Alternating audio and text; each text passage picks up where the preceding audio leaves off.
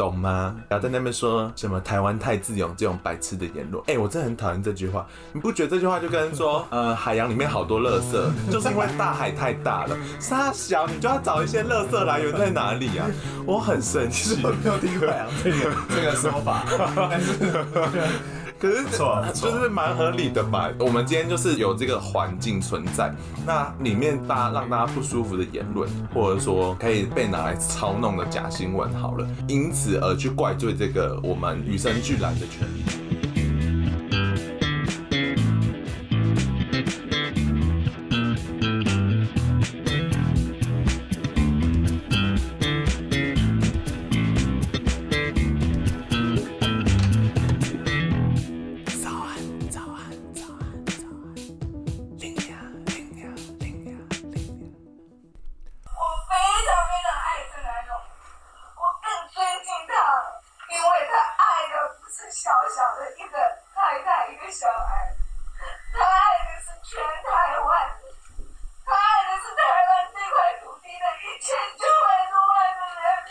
刚才大家听到的就是郑南榕的老婆叶菊兰女士，在她就是自焚后所讲的话。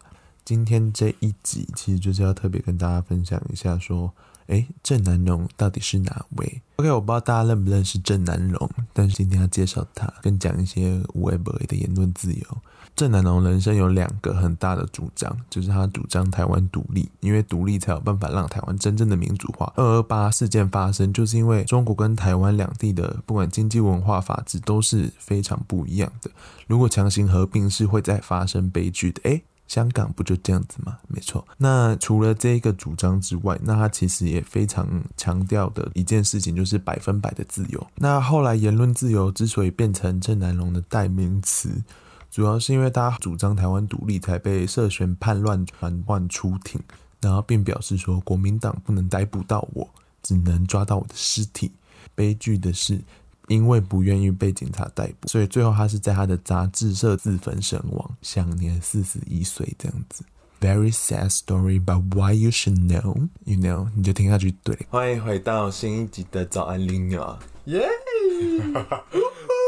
吵吵吵！那我们今天请来的来宾是我另外一位室友，Hello，是姐姐。我也不知道为什么我在这，感觉真的很奇怪。毕竟她读了很多一些台湾相关的东西。看我没有。看什么维基百科查一查之类的。好了，那就开始喽。那我们今天就是要很随便的来聊言论自由这件事情。那为什么会挑在今天聊呢？因为今天就是台湾的言论自由日。今天是四月七号了，你们听到的时候应该不是。这听起来很偷懒。我要剪准时一点，要花时间。那台湾的言论自由日怎么会来呢？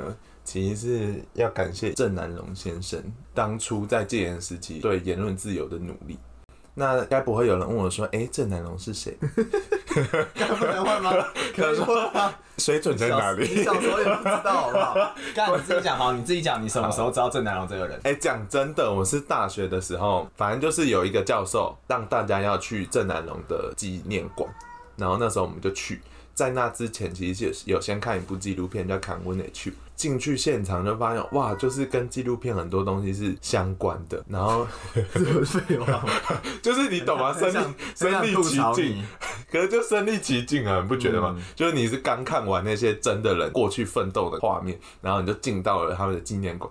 可是你接触这一切跟台湾过去应该说被封锁的历史，就是课本上读不到的历史，大概是什么时候？应该是大学。我们高中有读不到啊。高中有读过郑南榕吗？真的没有读过，没有吧？但就是大学某某某，我也猜可能是某个通识课，可能开始听到，我自己也是这样想。我对于台湾过去的历史完全都是大学之后，嗯，很正常啊，应该很多人都这样。而且我们那一代刚好好像也跟现在课纲不太一样了，所以我们的课纲本来是比较旧的，比较党党国遗毒的那种东西。所以你说现在弟弟妹妹可能会读到？哦，我知道现在的，我觉得应该有、哦。说实在，因为蛮蛮讶异的，就前阵子就有读到，嗯、就是，呃，你知道以前的原住民跟汉人处很不来嘛？呃，原住民会抓汉人来吃，然后汉人也会抓原住民来吃，然后汉人比较会做生意，所以就把原住民做成番糕。然后还卖到澳门，然后这件事也是在新课纲里面才有的。啊、然后我后来才了解这件事情，然后就哇，从来没有看过的台湾历史呢。你就知道为什么黑糖糕这么便宜啊？原来是来自于这些山顶上的材料。黑糖糕应该是特别的某种种子，非洲来的材料，外国进口材料，应该更便宜。便宜的坐在船的甲板的。对，因为毕竟现在原住民更贵了。大家知道他是谁吗？我们好像还没介绍，你要不要讲一下？郑南榕就是哇，是很复杂。但简单来说，就是在以前台湾那个很不开放、很不民主的环境的时候，就是有一群人，这群人只是追寻着最基础的一个要求，包含人身自由、然后阻挡的自由和言论自由。那言论自由是因为他自己在最后自杀的时候，最大主轴是说，就他常会说还有百分之百言论自由，还有跟他的杂志那本也有关系，所以变成说有点像是他是言论自由的一个代名词这样子。嗯，对。但其实我觉得这件事情。就是我其实不太喜欢这样，就是把同一个就是这个东西同捆包全部放在他身上，因为我觉得这件事情其实有很多人的努力这样子。因为其实现在这也是有一个脉络在，就是像说你们不会知道说像李敖那时候可能跟他们是绑在一起的人。哦，我真的不知道。对，就是那时候其实不管统派和独派都会有这种追寻自由的人。但是你知道，我们现在就是制造一个台派的气氛围，就是要把一些功劳归给台派的大前辈，所以我觉得会有一点这种去脉络化的。对，就是哎、欸，可是刚才这样讲，李敖跟他们一起，那为什么李敖还要说郑南龙是畏罪自杀？我觉得这是很合理的，因为他后来政治路线不一样的时候。一开始的确是在追寻这种就是突破政治上的一个枷锁的时候，其实李敖是自己人哦，就是。但后来其实他们本身就知道，当有一天如果真的冲破这东西，大家会是不同路的人。这件事情，他们内部其实也知道。嗯，这其实甚至在后来那民进党刚成立的时候，据说里面也处理好一阵。嗯嗯，就是统派独派这件事情。哦，所以一开始像陈文健他们其实也都是一起。对对对对。OK。哦，Oh my God，不吧？不好意思，我们现在才知道到就是。陈水扁跟李敖还有这男的有一起，郑南榕一起创了杂志呢，真是没有想到，他们真的是一伙人啊！嗯，我只是想要这这件事对，而且他背景故事也蛮特殊。他说他是在二二八事件那一年出生的，他的家庭要是没有因为一些本省人帮忙照顾，因为他其实爸爸是外省人。他们其实也会变成二二八本省人反扑的受害者，嗯，然后可是因为在这个背景下，他反而还继续去为台湾主权去伸张，因为他知道台湾今天会呃有这样的分歧，就是因为一党独大的一个状态，所以他觉得台湾必须要完完全全的有完全的言论自由，然后再去讨论说台湾独立这些事情才是有办法发生的，嗯，反正这就是他一生所做的努力。然后最后竟然就是选择了自焚。我就要讲一下，就是他死在四月七号这件事情，嗯，的影响有多深远，是到现在台面上的政治人物都还很受到影响。举例来讲，就是我们新北市市长侯永仪啊，因为侯永仪就是当初那个带队冲进去，甚至是有影片拍下来说他在门口对峙，就是这么有明确记录下来的一个时代之恶的人。但是基本上没有受到什么，就以我们的讲法是没有受到转型正义的处理啦。就是他是当初在门口把郑南榕赶快说抓起来的警察之一，还是说他是下令的人呢？我记得他那时候已经是警备，就是什么总长还是什么，应该没有到最大，但反正是那时候去去到现场的里面的抓逃的人这样子。对。然后其实郑南榕也没有说很坚决是就是一定要自尽，但是他他那时候底线应该是说他不要被警察带走哦。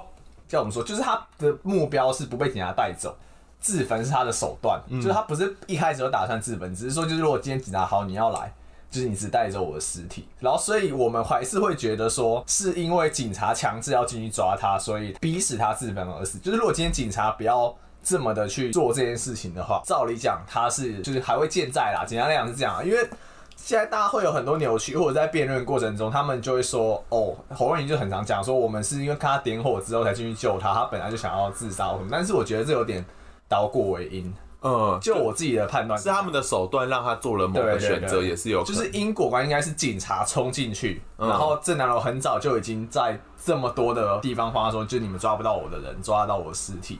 这样子，嗯，然后可是现在就会被很多不管是政治人为了要选举，或者是可能粉砖要操弄什么之类的一些人，就说法就是说，哦，没有，当初侯乙是为了要救他，就是他已经烧起来才进去，就是这这就是我觉得是不太厚道了。Oh my god，很复杂。对啊，其实以一个没有参与那个时代的人，我觉得其实很难理解，因为就会觉得说，干你应该活着可以做更多的抵抗，其实会有这样觉得。但是现在想想，好像其实不知道哎、欸，怎么说？是刚好走到那个抗战，然后必然会发生这种事，就是时代洪流上好像就会有一个。对对对对对对。因为像 OK，他之所以会被抓，跟某一条刑法是有相关的，是刑法一百条，对不对？嗯。那刑法一百条其实就在讲说，如果企图要呃改变国体嘛，反正就是要推翻中华民国的概念，那你就是会被以死刑被抓。对。那因为这条法令，然后因此而有了非常多的政治犯。嗯嗯。郑南榕也是其中一个受害者。那其实 even 到九二年的时候才正式修法改掉它，然后所以我们才算真的有。所谓的言论自由这件事情，那也算解严后的事情。路其实很长啊，其实我现在想想，就是其实郑南榕的时候，自焚的时间内已经甚至是两蒋都已经过世了，所以其实也很多人会说，就是。呃，你怎么不去怪李登辉，要去抓他或什么？这其实就是对啊，都已经是李登辉时期了耶。其实就是事情没有这么简单。一个体制在那个时候，就是大家不要把小说看太多，就是觉得干换一个人，什么时代就变了啊。一系列就是一夜之间，对，世界就好。有一个什么事件发生，所有事情都变好。我觉得这真的是想太多。就是很多事情是一个循序渐进的。因为其实，在刑法一百条最后抓的那几个是清大学生，还是交大学生，他们自己也说，他们根本也不是做什么。事情的人，他们其实就是在看书啊，对，他们就是一群读书会的人，然后就被抓了，因为他们是在大学里面被抓，所以他们商号变成是新闻非常大的焦点。然后因为他们被抓，借此有一个理由废除了刚才讲的刑法一百条。嗯、那其其你要说他们四个人什么历史为人嘛？可能他们就真的只是一个洪流上刚好的那种受害者而已。嗯 OK，跟大家提到的提末代叛乱犯呢，他是在讲说，一九九一年的时候，调查局逮捕了四个年轻人，其中一个还是读清大研究所的学生，以惩治叛乱条例起诉，就是戒严时期最可怕的就是二条一判刑。那他们其实最高是可以被判死刑的。那因为已经是戒严时期了，这件事情还这么公然的发生，其实让很多学生就是非常生气，在学校是串联罢课，然后社会界的声援，在就是北车就是做抗议这样子。然后没想到立法院就在九日以内就是废除了长达四十二年的惩治叛乱条例，等于说他们是最后四个因为这个法而被逮捕的叛乱犯。那这个是有被拍成一部纪录片的，然后并且是在 YouTube 上是可以免费观看的，只有一个小时，我觉得蛮好看的，无聊可以看一看，会发现说，哎，怎么采访那么多台面上的政治人物？没想到他们当初都是有参与的呢，大家可以了解一下喽。大家享受到自由了哈，吃自助餐的概念不是啊，就是你你听了一下以前发生的事，就想说哇，真的不是自由是那么的理所当然的。我讲一个插曲，就是郑南榕那时候是一个很党外共事的一个蛮大头的人，反正讲来说是他死掉之后。虽然大家会觉得说好像已经李登辉政府，但其实那时候应该警察什么相关事宜还是很大，集会的那些现在是应该算蛮严格的。但是因为他死了这件事，他们上来游行，政府因为害怕说这火烧太大，嗯、是有比较宽容的在看待这件事情的，让他们就是好好好的送郑南榕最后一程的那种感觉。然后在这场游行中，可能没有就比较少人知道，其实是有第二个自焚的人。效法郑南龙，然后想要冲破警察的拒马啊，对，他们说自燃之后冲去冲过去这样，我如果没记错是这样，反正就是短时间内是有。你就说很多人都因为这样子就被点燃一些斗志，就是其实是有点燃一些事情的啦。然后你看政府也会怕，也有人就是效法或跟上。然后我觉得对后面很多赶一个精神上的继承。嗯嗯，对啊，而且真的就没有人记得第二个自焚的人，对啊，一定要当第一个。要这结论很靠北。但是就是，但是也可以说是拿弄他是点燃了这把火了啊，就有人继承很好了，我觉得很好。但不要讲说干，大家不要当第二、第三个，不会被记得靠北。对，重点是传承他的意志，好不好？张全之前讲过一段访谈，就很多人就讲说他抗争的时候，他会觉得哇好无力啊，就觉得说我到底可以做什么事情？他说其实我们在做的事情就像把钱投到铺满里面，你根本就不知道铺满里面有多少，可有一天这铺满被打破，你才知道有多少人愿意把铜板投进去。然后这件事就是这样子啊，他们就这样积沙成塔，所以我们今天才可以享有这样的自由。懂吗？然后在那边说什么台湾太自由这种白痴的言论。哎、欸，我真的很讨厌这句话。你不觉得这句话就跟说，呃，海洋里面好多垃圾，就是因为大海太大了。沙小，你就要找一些垃圾来源在哪里啊？我很生气。没有听过海洋这个这个说法，但是可是错，就是蛮合理的吧？我们今天就是有这个环境存在。那里面大家让大家不舒服的言论，或者说可以被拿来操弄的假新闻，好了，因此而去怪罪这个我们与生俱来的权利，这不是很荒谬吗？我们应该要去找到说是要如何去关心现在现在这个问题，所以就可能就会像别人在讲的说，言论自由到底有没有需要管制这件事情？你觉得嘞？就像现在很多假新闻出现啊，然后仇恨言论一直被散播啊。ISIS 三炮也是因为言论自由崛起的吧？我先说，就是很多人可能会觉得说，拿弄很有名是百分之百言论自由嘛，然后所以很多人会拿这句话当成说，你今天否定他的一些言论，或者是散播假新闻，或者是任何的评论的时候，拿出来反击说，哎、欸，你们当初的可能领袖啊，或什么也是这样讲的，嗯，我们只是尊重他，你们不要吃自助餐啊，或什么。但我觉得这其实是有一个。很大的差一点是，如果你们要躲在这个伞下面的话，那你所作所为就不应该要去破坏这个伞。嗯，就是如果你今天认同这句话，那你的不管是散发假新闻或什么比较违反我们所谓的一些基本人权啊，或什么一些行为或者是言论是不应该被保护的，因为这相对于你在执行的这件事情是破坏掉你的前面那个假设，那这其实就是一个逻辑上的谬误。所以我觉得假新闻这件事是并不能够合理的，就是存在在这把伞下面的，因为你本身的存在是要破坏这个东西，所以我觉得这是一个逻辑上是可以说，就是为什么你们这件事情不会被这把伞保护到，然后甚至是你根本不应该引引经据典的这句话的一个点。可是假新闻这件事就很难判定啊。谁才可以去判断什么是假新闻？你觉得有点难吗？就是除非像是昨天有人说桃园暴雨六千暴雨，那个是有数据的嘛？我马上就查得出来啊。可是有些东西其实就查不到啊，就是一些像阴谋论的东西，那它就是像阴谋，可它商号还是有点像假新闻。比如说我妈好了，她就传了，呃，在总统大选前，她就传了一封那个 lie 给我。然后就说，为什么蔡英文要让同志条款过？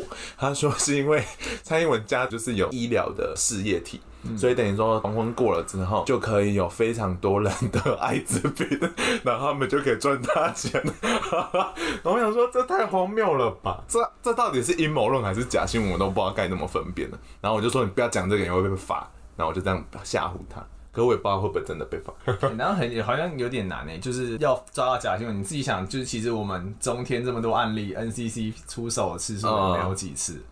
而我觉得大家可以一个判断的点是说，判断意图吧，就是这则新闻到底想要产生的是什么样的一个 impact？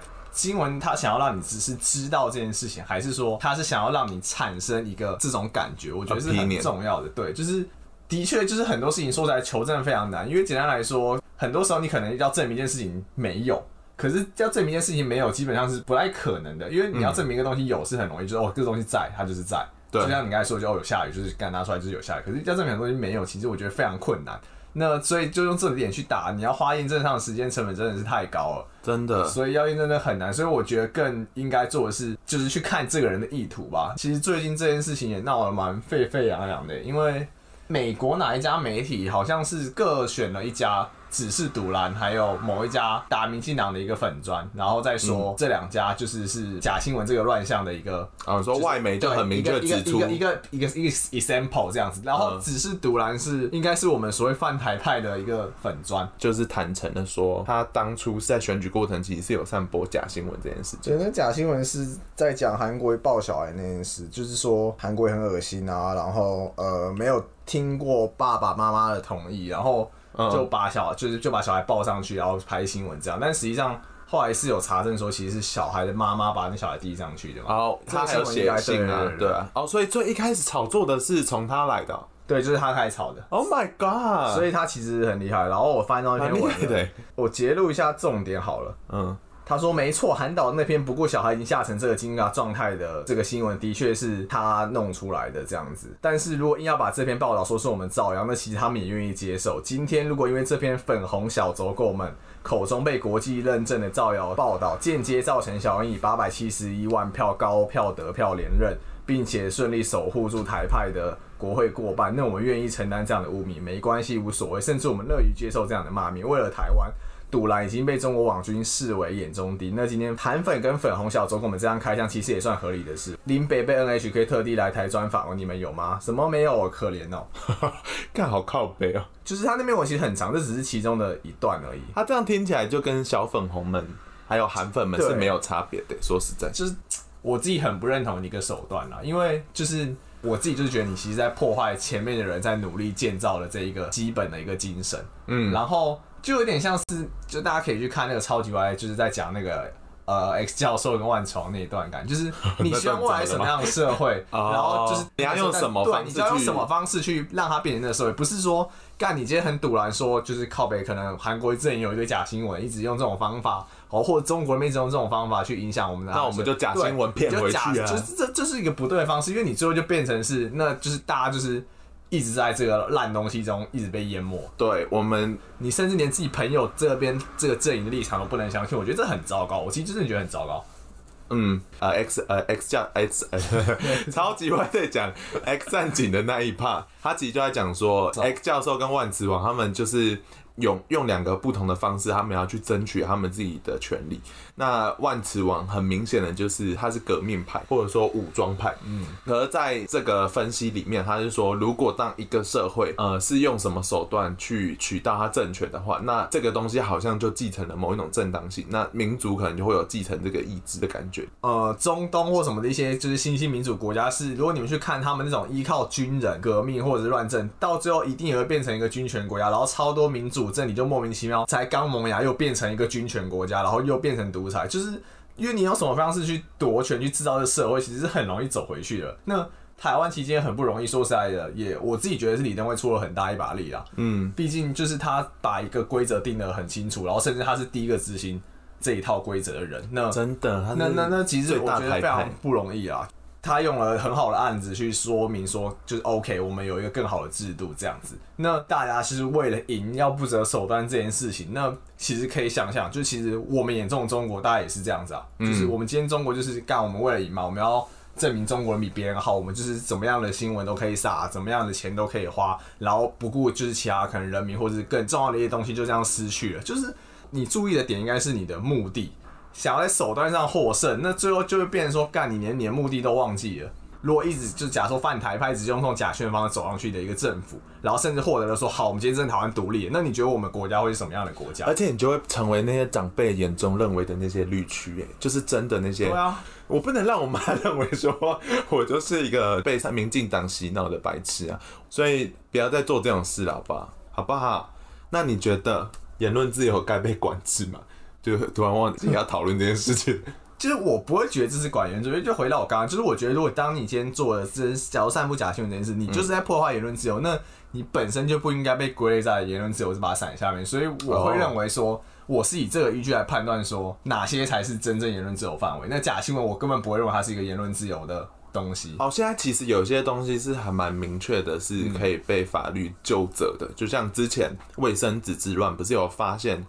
背后的那个人其实卫生纸厂商，对啊，一定是，所以他就是被直接被罚钱了嘛，因为这个就是为了自己的图利啊。法律绝对都是最后啦，那真的是不管是效率啊，或者是时间上，都是不可能是赶得上现在社会变化这么快。我们自己我也觉得，台湾真的也算走了很多年了啊。说实在，我们不能一直在那边就是说啊。就是啊，反正我们就先在一个得过且过的阶段啊，然后什么的，就是一直不想往前的感觉。而且法律是道德的底线呢，所谓的不要这么低，真的。对啊，我们身为一个好公民的话，我们是不是要以身作则？想要建造的一个更好的台湾，应该是有一个更美好的想象的。然后我们应该是努力去把这个想象去加强。嗯，对。所以我觉得，所以 After all，我们都是 X 教授，呃。起起码给大家感觉到，私底下再说。因为翻看其实那本专就是我们创的，我们就是赌蓝的粉丝小店，超乱讲。如果今天郑南龙是做这件事情，嗯，我们今天会把他就是看得这么的崇高吗？对啊，不会吧？你会因为一个人讲了假新闻，然后把国民党给讲倒了？这就是一个共产党而已。完全是共产党做的事情呢，他们就这样讲成功，让国民党逃来台湾了，真是傻眼。